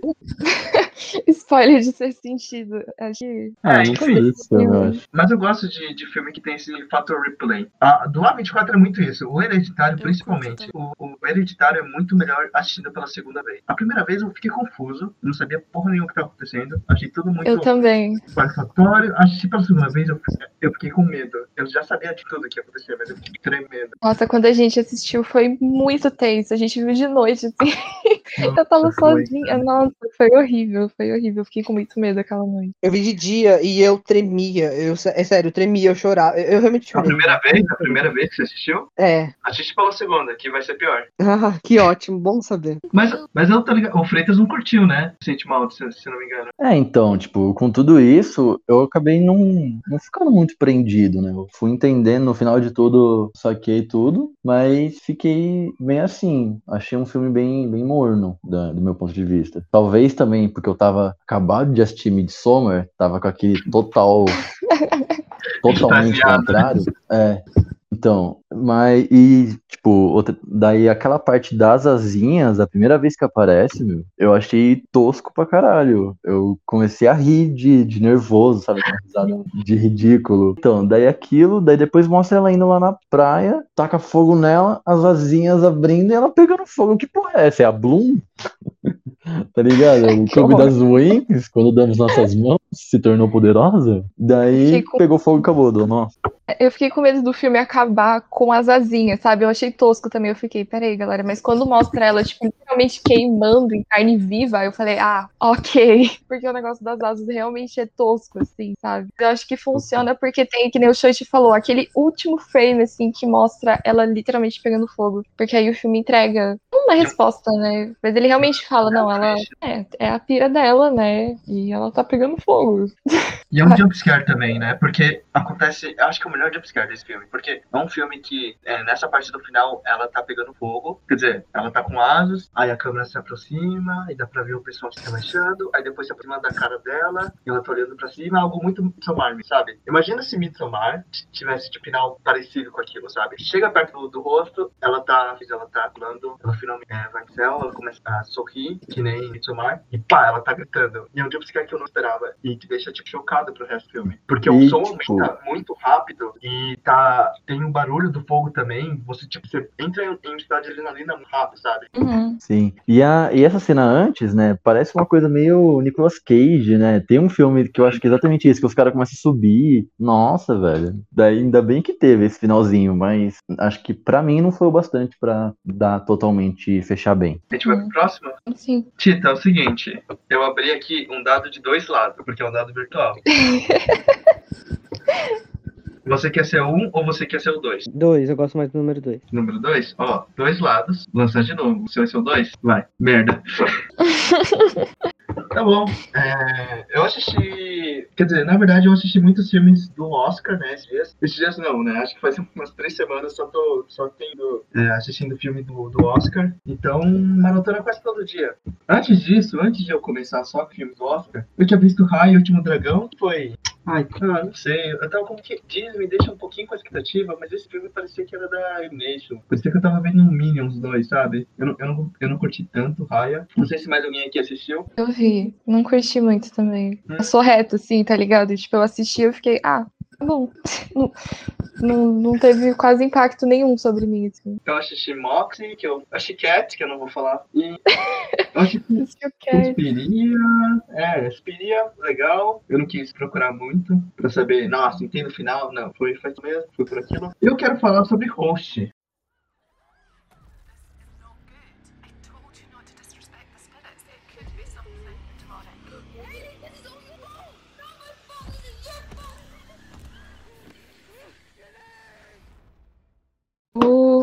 Muito foda. É, eu não sei, alguém, alguém aqui assistiu além da Ellen? Eu assisti Eu ontem assisti também. É louco. Esse filme é muito bom, cara. Rush é um filme que foi feito na pandemia, completamente pelo Zoom, e ele usa os moldes do Zoom, isso é, tem os, os fundos, tem as fundo, tem o tempo limite, 40 minutos, por esse filme tem 50, porque o filme tem 50 na verdade pra, porque eu acho que 40 minutos entra na categoria curta, assim, mas então eles queriam fazer o longa, né? O filme tem 55, né? É, é porque 40 minutos curta, é considerado curta, então eles colocaram 50 minutos e conta a história, assim, conta a história, né? Você só vê a tela do computador, mais ou menos, e de, de um grupo de jovens que estão sem nada pra fazer no dia, tá aqui TED e tal, e eles marcam com tipo de uma. Como posso chamar? É uma médium? É uma Acho médium. que sim. É uma É uma médium. médium. Da espírita, né? Nossa É, amiga pra- Ceila. É pra conversar com os espíritos. Só Nem que com todo o tédio do mundo eu chamaria uma médium pra fazer isso comigo. Nem com todo Não, o tédio é do uma mundo. ótima ideia, né? É uma ideia excelente. Quem Mas nunca? Então, cara, presencialmente, talvez um dia eu até pensaria, mas via Zoom. As- via- Assim, a questão do tédio já entra no filme, né? Porque é toda essa vibe do filme de terror que começa, que vai se desenrolando motivado pelo tédio de jovens classe média, né? Que eles estão sem fazer. Então, ah, vamos mexer com o espírito, nada mais, né? Que é a mesma vibe de outros filmes que a gente conhece. Tem a Bruxa de Blair, tem o primeiro Bruxa de Blair, tem atividade paranormal, que é a galera ali, tô sem o que fazer, vou gravar, procurar espírito. É porque tem esse bagulho dos jovens, sabe? Tipo, ah, vou tentar mexer com, com coisa tipo espírito e tal, porque é algo que parece muito arriscado, dá um pouco de medo. O próprio negócio, tipo, sei lá, lá em 2015, eu acho, Charlie Charlie, Are You Here? Todo mundo fazendo, Nossa. porque é. 2014, Enterrou nossa. essa aí. Alguém já brincou de hoje? Não sei se brincou é a palavra Não. certa. Não. Eu já, eu já Não, tive muita obrigado. vontade, mas eu sempre fui uma pessoa de poucos amigos. Não, Nunca vi uma tábua de Ouija, pessoalmente. Tipo, nunca, nunca. Não. No máximo, brincadeira do compasso, quando eu tava no quarto. não sei. Do Não, copo também. Mas é algo que chega a curiosidade e tal, o pessoal vai fazer isso, só que claro que são tipo jovens querendo ficar com espíritos, com coisas de assombração, e claro que eles acabam despertando esse espírito. E na verdade, eles- eu posso falar, eles criam um espírito novo de uma história que eles inventaram, e aí começa a dar toda a merda, porque ele tá, então esse espírito vem pra, pra cima dele. Não, Então, eles criam um espírito? Não, a- eles- A explicação correta é, tipo, que a mulher fala, né? A, uma das meninas resolve zoar, e nem as outras tinham certeza se era zoeira, até que ela fala. Mas daí a explicação da médium é que quando você fala que tá falando, tá recebendo, tá vendo um espírito, e além da pessoa não existir, você tá criando uma máscara. Então Ah, aquilo é como se fosse um boneco ali, e qualquer espírito do plano astral, que eles fazem até um drink game, cada vez que a médium falasse plano astral, eles iam beber. Mas voltando. Elas são muito palhaças, cara. ah, é o cara que dá a ideia. Muito cuzão. Nossa, ele é muito escroto. Ele é muito É. escroto. Quando ele- Muito. Enfim, eu não vou falar. Então, daí, só pra terminar, né? Daí ela fala que qualquer espírito que vier do plano astral, ele pode se apossar daquela máscara que ficou ali existente. O, o, o amigo Jack que, Que se matou. que se matou enforcado. Então fica sempre em torno disso, né? Tem, mostra o laço, mostra o- a pessoa pendurada no, no porão, no sótão da outra. É Ah. isso. Eu acho que foi muito difícil de, de dirigir. Nossa, imagina se você pegar esse projeto. Os caras ficam assim, nossa, vai dirigir só ser pelo Zoom. Eu não sei como foi, mas não sei se foi dessa forma, mas seria- Então, pelo que eu vi, Oi? O? Gente, o Zoom patrocinou o filme, será? O Zoom, o Zoom, plataforma, patrocinou o filme? Eu fiquei com essa curiosidade. acho que não. Não sei. Acho que não. Sei não. Talvez ele tenha recebido até. É, Pensei- talvez. É, eu pensei. Ou se ele não patrocinou, ele recebeu. Porque.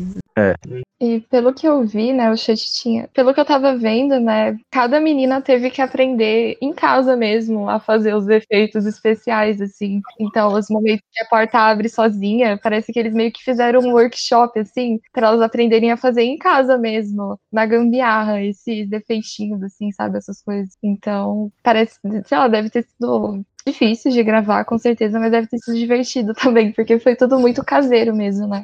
As identidades são conservadas até, né? Sim. Tanto que te- tem uma parte em que, tipo, eles se encontram fora do Zoom, né? Que eu fiquei pensando, puta, ô, como é que os caras fizeram isso? Tipo, Ah, uma parte- da outra, né? Que ela, tipo, É, a, a moram menina se perto. escondeu, é, ela saiu correndo, saiu correndo, e ela some, assim. E depois ela volta na, na casa dela e tem aquele jumpscare do final, que parece do monstro lá do Hack. Nossa, eu fiquei com medo desse filme. Eu fiquei com muito medo. Não, ele, ele me deixou assombrado, mano. Nossa, é muito jumpscare, velho. Esse filme, ele é muito, muito assustador. Pelo menos eu achei assim. Eu fiquei com muito medo do bicho. E eu gosto, o filme é muito inteligente, que ele não fica mostrando toda hora o demônio, sabe? Então quando ele aparece, é muito impactante. Porque você fica, tipo, você tá com medo, mas dá vontade de ver mais, assim, pra você ver como ele é. Mas ele- eles mostram na medida certinha, assim, pra você tá com medo, e mas também não ficar expondo demais pra perder a graça, sabe? Então eu acho genial isso. Dá muito medo. Isso é louco. tipo, eu lembro de muitos outros filmes, né? Tanto os dois principais que eu citei, que tem isso, né? Da pessoa de ser um negócio amador, e daí até os, os efeitos às vezes bem parecidos. Tipo, a parte que o namorado da, da Radina, que puta que pariu, muito linda, a mais linda de todas ali. É o. Uhum. Daí, a hora que ele cai, assim, eu lembrei muito. Tem, acho que todos os para, atividade paranormal deve ter uma cena que o cara cai do nada. Eles pegam esses filmes que são muito antigos, era aquelas, aquelas câmeras VHS enorme, e traz pro nosso tempo, né? Porque hoje em dia seria isso, né? Uma coisa poderia ser também uma live, o negócio podia ser ali na, na Twitch, e daí fica muito Discord. atual. Mais medo ainda, né? Discord, que, é o, que a gente tá fazendo, inclusive. O Greg começa a Olha falar. que legal. Olha que legal, né? Ai, Muito gente, legal. é- É. Dá pra Tchau, tchau, escrever um aqui, gente. né? Beijos. Eu, eu, eu gosto mais do começo dele, por causa que, tipo, tem toda essa proposta e tem algo muito cru. Você entrou, você tá com outra pessoa lá, aí você fica, tipo, em silêncio, sabe? Você não fala nada, a pessoa nada. E aí você vai pro, pra um canto, você leva o celular junto, você tá na rua Sim. também. Eu, eu gostei bastante disso quando eles estão preparando todo o terreno, até pra começar. Mas depois começa a virar um filme de terror mesmo, sabe? Você já É. sabe o que vai acontecer, você fala, ah, tá, vai todo mundo morrer. Ah, e acontece. Só que as formas como eles fizeram as mortes funcionar pro Zoom. Por exemplo, a cena lá do É que a mina pega o celular e começa a girar no sofá. Eu falei, eu tô assistindo hack, né? Aquela cena do que ela Sim, tá é muito hack. É muito Ou- hack. assim, é. Eu acho que o que eu mais curti da morte foi quando a mina tem uma personagem que ela coloca uma animação, né? Na tela Nossa! E aí ela some. Putz, caralho, aí esse é o melhor. Esse é o Ela melhor. É, começa a bater a cabeça. Eu chorei, velho. Eu chorei, real. Eu fiquei com muita dó. Eu, eu pensei, nossa, é uma Cara- amiga minha ali, velho. Ela tá morrendo ao vivo.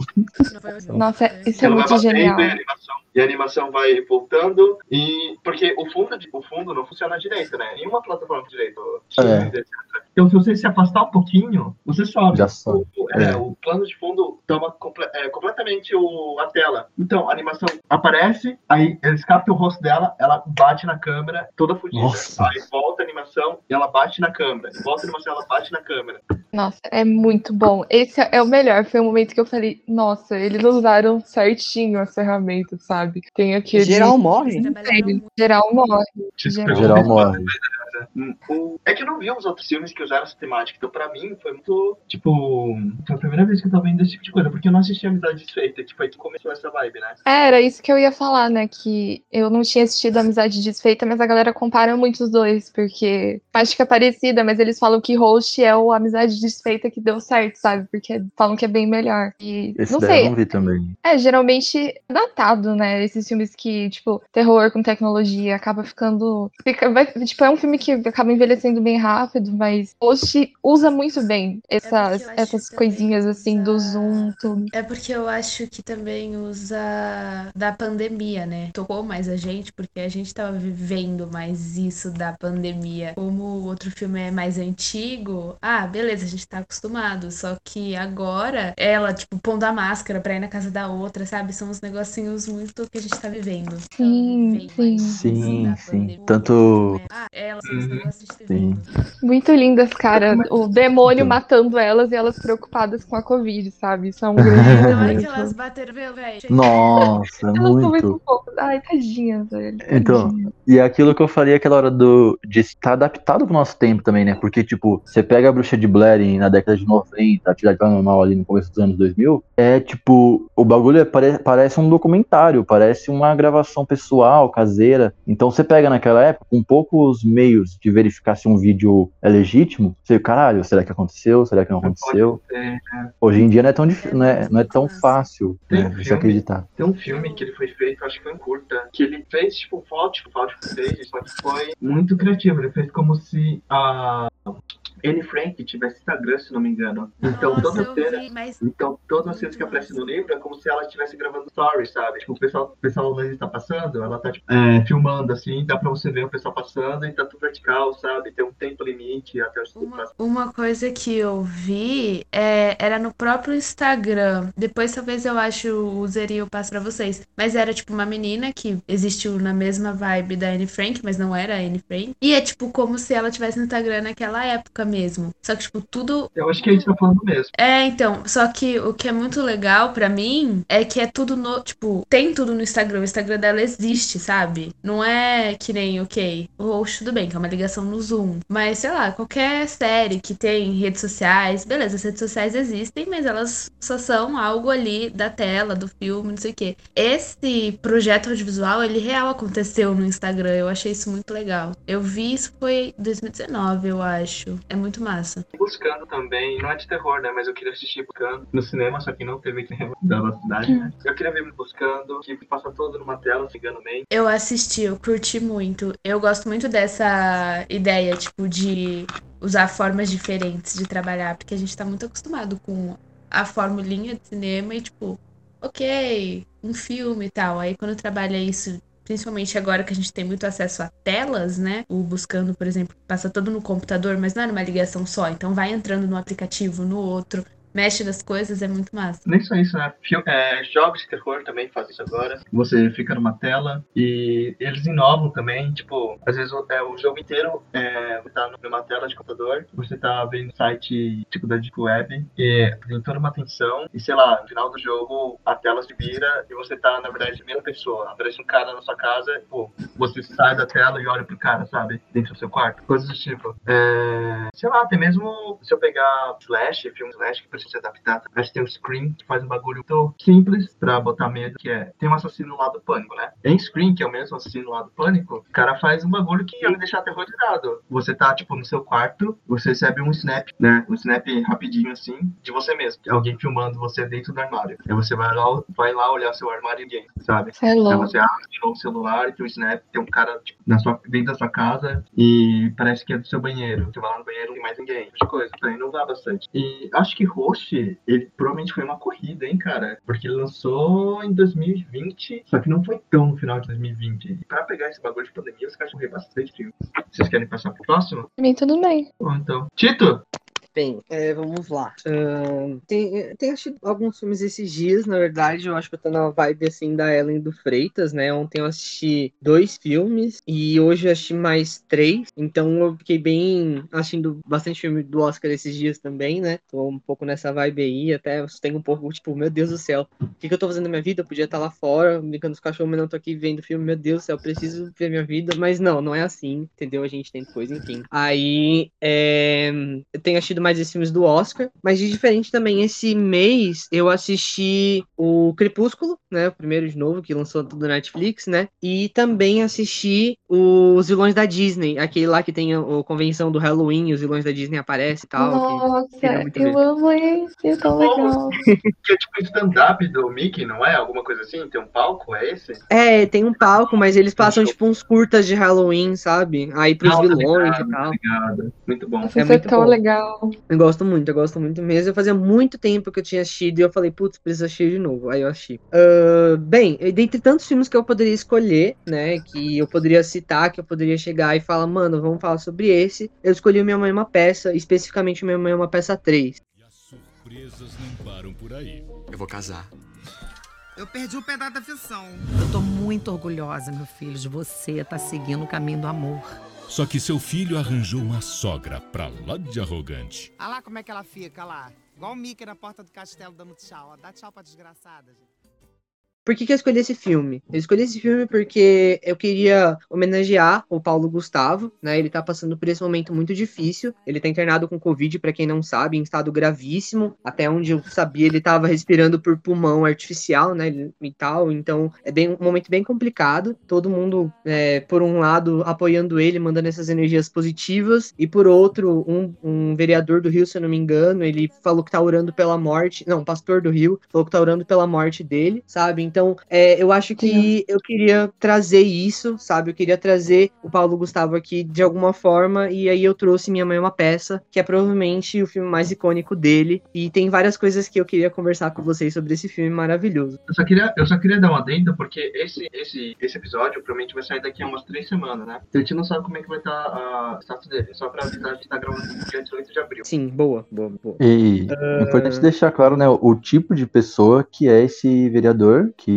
eu tenho quase certeza que no final dos anos 90 ele foi condenado por ele e a esposa dele ter assassinado uma mulher a facadas. É um grande cidadão de bem, né? Cacete. Maravilhoso. Não tava sabendo desse cara aí, não. Meu Deus do céu. Eu só sabia desse, dessa questão do Paulo Gustavo, mas isso daí eu não sabia, não. Pesado, pesado, complicado. É, e eu queria trazer isso, sabe? Porque ele é uma pessoa que eu admiro demais. É, ele tem uma luta muito bonita, muito, é, muito interessante, sabe? Dentro do movimento LGBT, da, da questão de aceitação, sabe? Tal, tudo. E ele trouxe isso, obviamente, né, pro filme, ah, com o Juliano, né? E pra quem não conhece, a história do filme é bem. É uma história bem. Como que eu posso dizer? Um, um- uma comédia assim, meio farofona, mas é uma comédia maravilhosa. Eu gosto muito de todas as questões que o filme aborda. Conta a história da Dona Hermínia, que é uma dona de casa, né? Que é o próprio Paulo Gustavo que interpreta a Dona Hermínia, né? E ela. E conta a história dela, né? Ela é uma mãe. Ela, ela se separou, teve três filhos, né? Um dos filhos mora em Brasília, então ela não tem tanto contato. E os outros dois moram com ela ali nos dois primeiros filmes. E no terceiro filme, aí acontece acontece a questão de sair do ninho, né? Os filhos dela saem de casa. Então tem toda essa uh, toda essa questão das mudanças que acontecem na vida da Dona Hermínia, que sempre estava ali com os filhos, que sempre ele viveu com eles, que tem diversos traços da mãe brasileira, sabe? Eu enxergo muito a minha mãe da Dona Hermínia. Minha mãe é a Dona Hermínia mesmo, entendeu? Só queria falar isso. É muito legal esse filme de uma maneira geral, sabe? E eu acho que é um filme maravilhoso demais. Alguém mais assistiu esse filme? Então, o 3 especificamente eu nunca vi. Eu vi o 1 e o 2, são filmes que eu amo, um dos melhores filmes brasileiros, meu, na minha opinião, e muito fodas, meu, e muito bons mesmo. Mas infelizmente o, o 3 eu não tive a oportunidade de ver, tive tempo recentemente. Eu assisti, eu já tinha visto os filmes por cima, mas nunca bonitinho. E aí eu acabei assistindo o terceiro, né? Porque o Tito falou pra ver e me doeu no coração ver o Paulo Gustavo saber da situação dele. Mas o filme é muito engraçado, muito gostoso. Muito gostoso realmente, tipo, ver todas as mães que a gente conhece de um jeitinho ou de outro ali na história. E passa toda essa energia brasileira muito bem. Então, ah, é muito gracinha. Foi bom assistir, porque eu tinha acabado de assistir Fuja e Host, então deu uma ótima quebra. Já, já assistiu, Ellen? Então, eu nunca vi, mas que nem a Manu falou assim, eu já vi muito por cima, sabe? Ele é um. São filmes muito famosos, né? Então, mesmo não assistindo, todo mundo sabe a história, né? Todo mundo conhece a Dona Hermínia porque é uma personagem muito icônica mesmo. Mas eu acabei não vendo, né? Eu. É que você falou pra gente ver o 3, né? Só que eu não tinha visto os dois primeiros, então acho que não ia dar tempo de eu ver três filmes, sabe? Aí eu acabei não vendo. Ah, eu fui assistir o 3 sem assistir os dois primeiros direito. Mas tudo bem, deu pra entender. Porque como é isso que você falou, né? A gente conhece a história, foi de boa de assistir. É, sim. Eu pensei nisso também, mas eu, eu ainda achei que eu ia perder muita coisa, sabe? Se eu visse só o 3, então eu acabei não assistindo. Mas fica aqui também meu desejo de melhoras pro Paulo Gustavo, né? Tomara que quando esse episódio seja lançado, ele já esteja melhor, né? Já tenha saído dessa situação horrível que ele tá. Tomara que ele melhore, melhore logo. Também. Uma coisa que eu queria falar do filme, na verdade não especificamente do 3, né? Mas eu acho que de uma maneira geral, assim, toda a questão de mãe, assim, que na verdade tem uma briga entre a Dona Hermínia e a Iesa, em um, eu acho que no primeiro filme, que elas falam da Tupperware, né? Que a Dona, a Dona Hermínia quer a Tupperware dela de volta, que ela mandou pra casa da Dona Iesa, e a Dona Iesa fala que não, que ela já devolveu a Tupperware, que não sei o que, que ela já mandou tal, tudo. E tem toda essa briga por conta de uma Tupperware. E eu penso, caramba, mano, isso acontece aqui em casa com a minha tia e com a minha mãe, velho. Isso é muito, muito magnífico. É sensacional. E agora. Tupperware, Oi? Só a palavra Tupperware já é bastante brasileiro. Exatamente. e, mano, sério, o, o terceiro filme é maravilhoso, né? Voltando agora para ele. Traz, to, traz toda essa questão, né? De dela, dela tentando achar novas coisas para fazer na vida dela, porque ela só cuidava dos filhos, né? E ela tem um programa também de televisão que ela vai, que ela consegue depois do primeiro filme. E ela participa do programa tal, só que ela também gostava de cuidar dos filhos. E a partir do momento que os filhos saem da casa, ela fica meio sem saber o que fazer. Então aí, por, por ter a grana né, do programa de televisão, ela pega, ela vai para Nova, para Los Angeles com a amiga dela, né, para Hollywood, eu acho. É, muito bom. É muito bom. E aí ela entra no restaurante, mas ela não sabe falar inglês direito, nem a amiga dela. Daí ela fala water e salad, e salada. E é muito bom. É maravilhoso o jeito que eles colocam.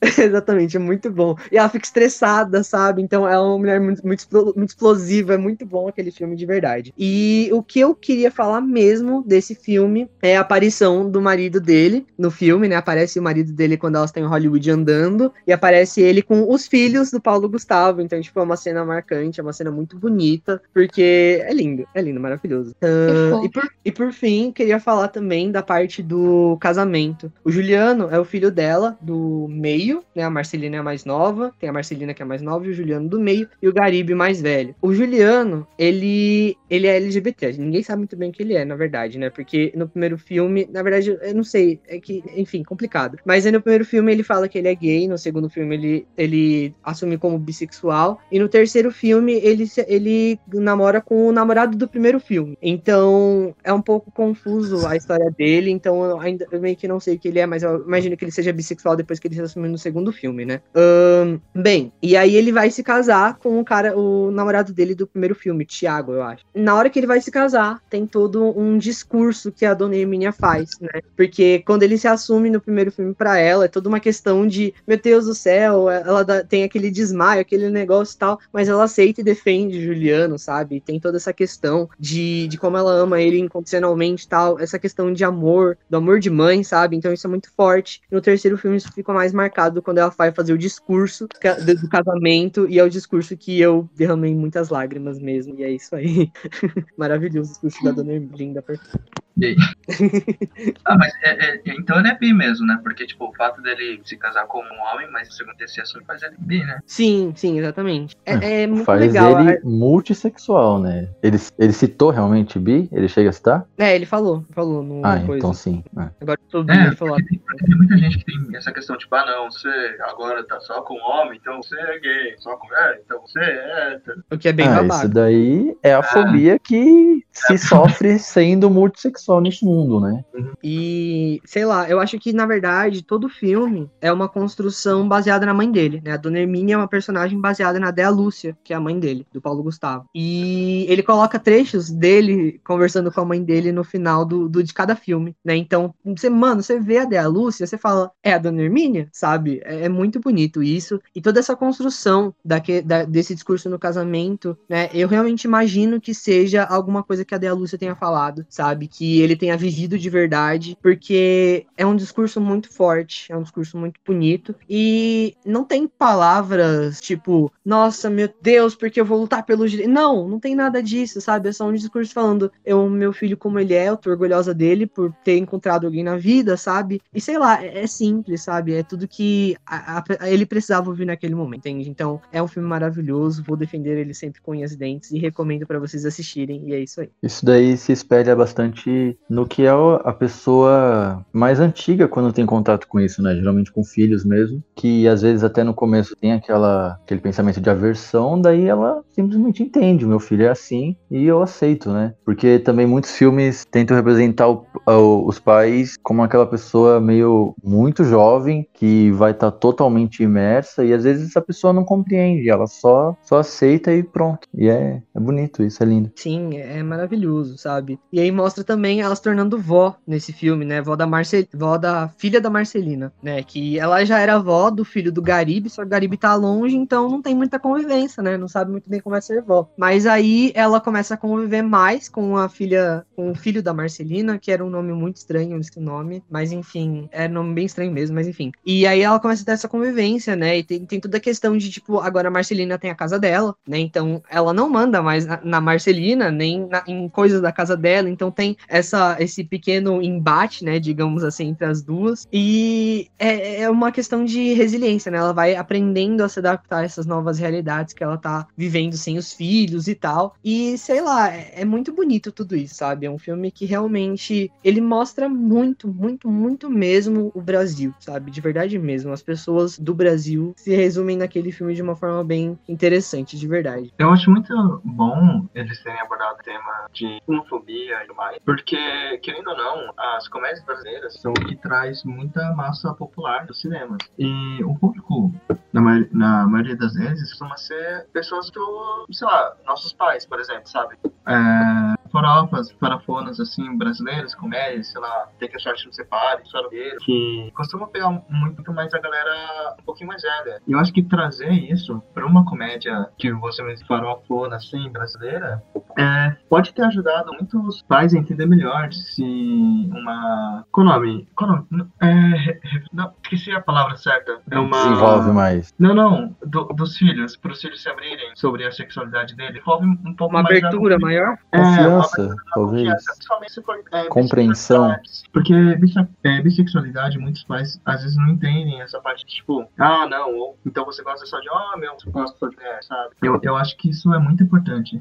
Sim. E Sim. o legal. Pode falar. Não, é que só adicionar que, que quebra com isso que, por exemplo, a Zorra Total, Caceta e Planeta, por muitos anos construíram na mente do brasileiro, né? Essa coisa muito estereotipada. Sim, exatamente. E o legal é que o filme, o foco principal do filme, ele não é sobre isso, sabe? É só um dos detalhes que tem no filme. e, Tipo, é, é muito legal, porque normalmente quando tem esse tipo de filme, né, eles falam sobre luta, sobre direitos e tal, o que é importantíssimo, obviamente, mas às vezes não traz isso pra, pra gente de uma forma real, sabe? Tipo, uma forma que a gente veja assim no nosso dia a dia. E o filme traz isso dessa forma, o que é muito importante, muito interessante, né? Pra gente ver é, por outros olhos, né? Esse tipo de realidade. E. Pode falar. Não, é que isso é muito bom e, tipo, que a gente tá cansado disso, né? Eu quero ver uma pessoa que é LGBT, que, tipo, eu quero ver uma pessoa trans fazendo uma porra toda, sendo bandido, sendo um, um androide espacial, uma pessoa que voa. Eu não quero saber só da luta dela. Exatamente. Inclusive, é, assistam Alice Júnior, é um filme brasileiro também, tá bom? Brasileiro lindíssimo, fala sobre a Alice, né? e ela é uma menina trans. É muito interessante o filme. É, ele se passa. é, ela era do, do norte, não, do nordeste, perdão, e vai pro sul. Então tem todo um choque de cultura, uma diferença ali muito grande de realidades e tal. Então aí ela vai mostrando um pouco da história dela, sabe? A partir disso, mostrando tipo a vida dela normal também, sabe? Então o, o Brasil, ele tem uma coisa muito forte com isso, né? Inclusive nos próprios livros de romance LGBT tem bastante disso, de trazer pessoas reais vivendo vidas reais, sabe? Isso é muito importante e que falta reconhecimento para esse lado no Brasil ainda, né? Como em diversos outros pontos, vamos ser bem sinceros, né? Então fica aí minha recomendação pra minha, minha peça, com certeza, gente. Pra Eu queria, eu queria complementar você e o Freitas, eu gosto de tratar é, as minorias como pessoas mesmo, só como pessoas que vão estar sempre na luta, sempre ter só, só aquilo, só aquilo. Foi muito o que aconteceu com o Soul também, tinha muita gente criticando porque falaram que Soul era de protagonista negro, com personagens negros, só que não focava na luta negra. Mas eu acho que é a graça, sabe? Tipo, você pode colocar é, qualquer situação, porque são pessoas vivendo as vidas delas, sabe? Você não necessariamente, quando coloca um personagem trans, você não necessariamente vai falar somente daquilo. Claro que é bom, com certeza é. Com certeza Sim. é. Mas, por exemplo, Euforia, eu acho que em nenhum momento é citado a Jolie ser é, trans, sabe? Se eu não me engano. Exatamente. A Ellie Que, que, presta mais, que prestou mais atenção na série. Sim, realmente, é, não é citado, mas, tipo, você sabe, aquilo não é um foco principal, sabe? É, é, é maravilhoso, sabe? O modo como as pessoas estão trazendo isso agora de uma forma mais, tipo, são pessoas e são pessoas que devem ser retratadas, ponto final, sabe? Isso é muito importante. muitos muitos diretores, né, pessoas que escrevem roteiros assim, também usam, tipo, fazem, trazem pessoas, minorias, pessoas LGBTQ. E sabe, é muito uma coisa, parece que eles só colocaram ali pra mostrar o sofrimento, pra mostrar a LGBTfobia e tentar criar, sabe, essa esse um drama quase barato em cima no- do sofrimento de minorias mesmo. Isso é uma coisa que me incomoda bastante, porque muitas vezes não é uma coisa orgânica, sabe? Parece que aquele personagem que é uma, alguma minoria, ele só tá ali pra sofrer. Ele só tá ali pra sofrer preconceito, pra ser humilhado, pra isso gerar alguma carga dramática na série ou no filme. E no final, sabe, hum, na maior parte das vezes são só diretores querendo usar essas pautas pra criar o drama deles, sabe? Sem uma intenção de fazer um, um comentário sério, fazer um comentário relevante, sabe? Me incomoda bastante isso também que vocês falaram. Um pouco de Pink Money, né? É, Pink Money, nosso de cada dia, né? Complicado. O que eu ia falar é que também naquele filme que eu citei no, na nossa introdução, que é o Nova Ordem Espacial, e do- junto com a frota ali principal, tem um robô que ele foi construído pelo, pelo governo, né? Pelos colonizadores ali da galáxia, o, o Elon Musk da- do filme. E, tipo, ele tá junto, só que ele tá desfigurado, porque ele meio que é um robô rebelde. Ele fugiu da missão para qual ele foi construído e tá junto ali com os caras que são contraventores. Estão fazendo ah, o corre deles e acabam depois salvando o mundo. Os caras viram Marighella ali do filme. Daí, tipo, esse robô o tempo todo, ele tem uma voz, assim, mais, mais grave, que a gente sempre associa com o gênero masculino. E daí, no final, mostra a família ali, todo mundo que virou uma família. E tá esse robô com aparência feminina, né? Aparência que a gente associa mais ao gênero feminino. E daí ele tá tentando escolher uma voz pra ele usar. Eu acho legal, porque, tipo, no filme inteiro a gente não espera isso. E daí, de repente, tá lá. O robô, de certa forma, ele não tem um gênero de- definido e ele tá ali tentando se encontrar também. É muito legal, porque em nenhum momento é citado como foco do filme. E ainda mostra, tipo, a criança super respeitosa, compreensiva, que o robô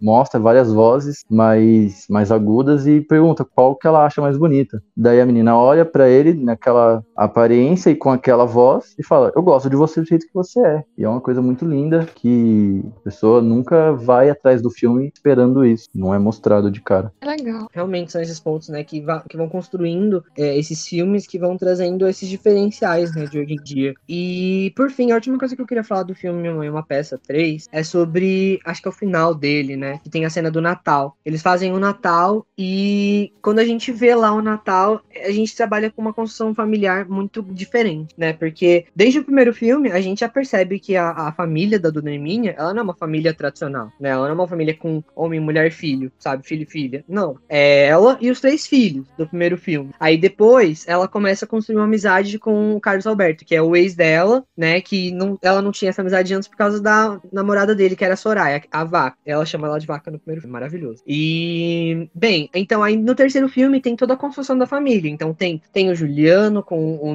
no marido dele, tem a Marcelina com o marido e, a- e o filho, tem o Garibe com a esposa e com o filho, aí tem também o ex dela, né, que é o Carlos Alberto, tem a sogra, a sogra do Juliano que tá lá no Natal também, tem a Valdeia, que é empregada, que é da família também, né, acaba se tornando da família, tem as duas tias loucas, então é, é uma construção familiar muito grande, é uma construção familiar muito bonita, sabe, muito diferenciada, não tá ali no padrão, e isso também é muito da hora de se trazer pra dentro do filme, sabe, é mais um ponto de representatividade aí pra construções familiares diferentes. Antes de a gente terminar, eu só queria deixar claro, tá? Que a gente não tá, que não tá criticando é, séries e obras que colocam esses assuntos de preconceito em pauta é, no holofote, que eu acho que precisa, né? É importante. Sim, a gente só, só tá falando que é preciso também colocar eles como pessoas a mais, sabe? Não só rotular, sim, sim, sim. Sim, com certeza. Eu acho que tem muito dessa discussão agora, porque é cansativo você ver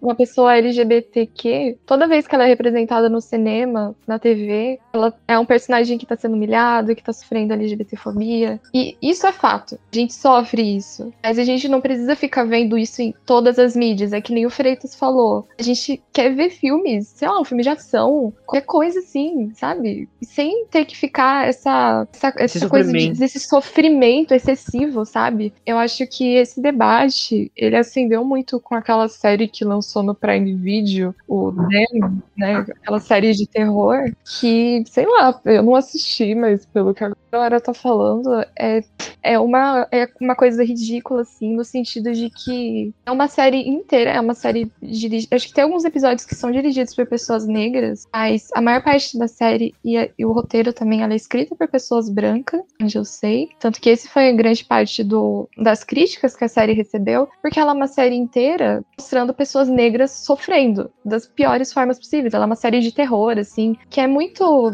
sabe, diretores brancos querendo surfar na onda do Jordan Peele, assim, fazer esse terror com temáticas raciais. Só que, cara, pessoas brancas fazendo, é óbvio que não vai ser a mesma coisa. E fica bizarro, porque pelo que eu vi as pessoas falando, a série inteira são pessoas negras sofrendo, sendo humilhadas, sendo agredidas. De todas série as mesmo? é, Them. Até o nome é parecido com Us do Jordan Peele, sabe? A galera comentou muito isso. É, tipo, muito chupado dessas temáticas que o Jordan Peele. É, tem só dois filmes por enquanto, mas que é uma coisa muito dele, né? Então, acho que ela até flopou, assim, sabe? Rolou um boicote mesmo, porque com certeza as pessoas negras estão cansadas de, né? Tipo, serem representadas dessa forma só sofrendo na mídia. Ainda mais por pessoas brancas que não conseguem, não têm a dimensão do que é você mostrar tanto sofrimento e não é uma coisa legal, sabe? Você não tá fazendo uma boa coisa com isso. Eu tenho certeza que esses caras, eles devem achar que eles são muito antirracistas, sabe? Tipo, nossa, fiz essa série aqui, como eu sou revolucionária e não sei o quê. E é literalmente pessoas negras sendo. É igual Green Book, eu ia falar isso mesmo. Eu Não, é tenho um, um vídeo de Asmir que eu amo, mano. Amo, porque é um cara negro, ele falando baixo, coisas, tipo, elogiando um, um branco genérico que faça pequenas coisas no dia a dia e se acha foda por causa disso, tá ligado? Daí ele sempre falando, yes, you are right, você tá certo em me elogiar, em me ajudar, tá? E é bem essa cara, tipo, a pessoa gostaria de ouvir isso quando ela fez, escreveu isso aí. É, exatamente. E aí, a gente vai pra final? Yes. Eu acho que, antes de fechar, eu só queria, já que a gente tá falando disso, pra dar aquela aquecida no coração, indicar a minissérie que saiu na Netflix agora, né?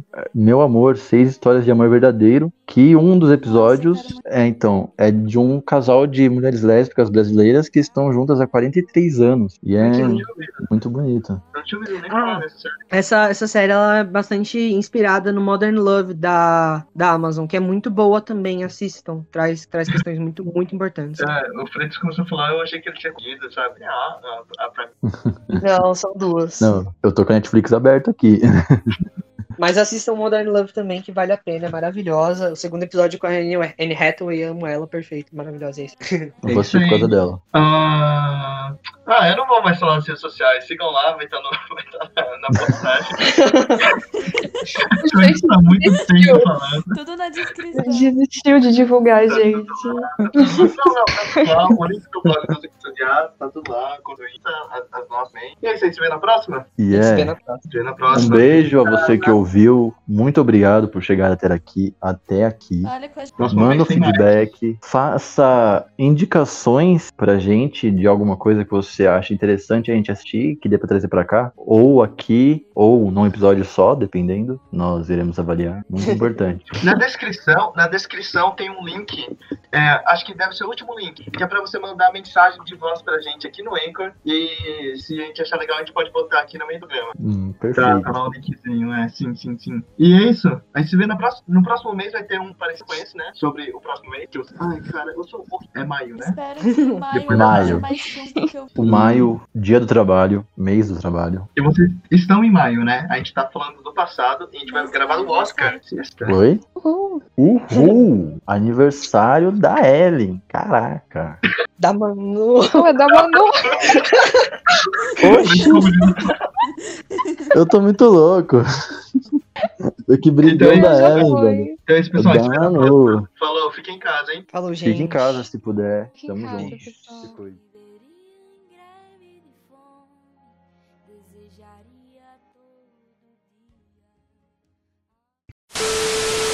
Chute, você tá ouvindo o pitch? Oi? Você tá ouvindo o pitch? Você consegue ouvir daí? Tá aparecendo. Aparecendo. Ouvindo É, o tá Spotify. Ah, não, eu conecto, eu conecto o Spotify aqui no Discord. Tô, tô ouvindo o pitch. Eu ouço uma voz, eu ouço uma música de fundo pra. Não Hum, sei. Tudo bem, é, Choice? Você tá ouvindo na sua estante. tá tudo bem. Você quer conversar? Mano, tá ouvindo Sam Smith, velho. Too Good a Goodbye, que triste, mano. Você tá bem? Tá no aleatório, eu falei pra você, cara.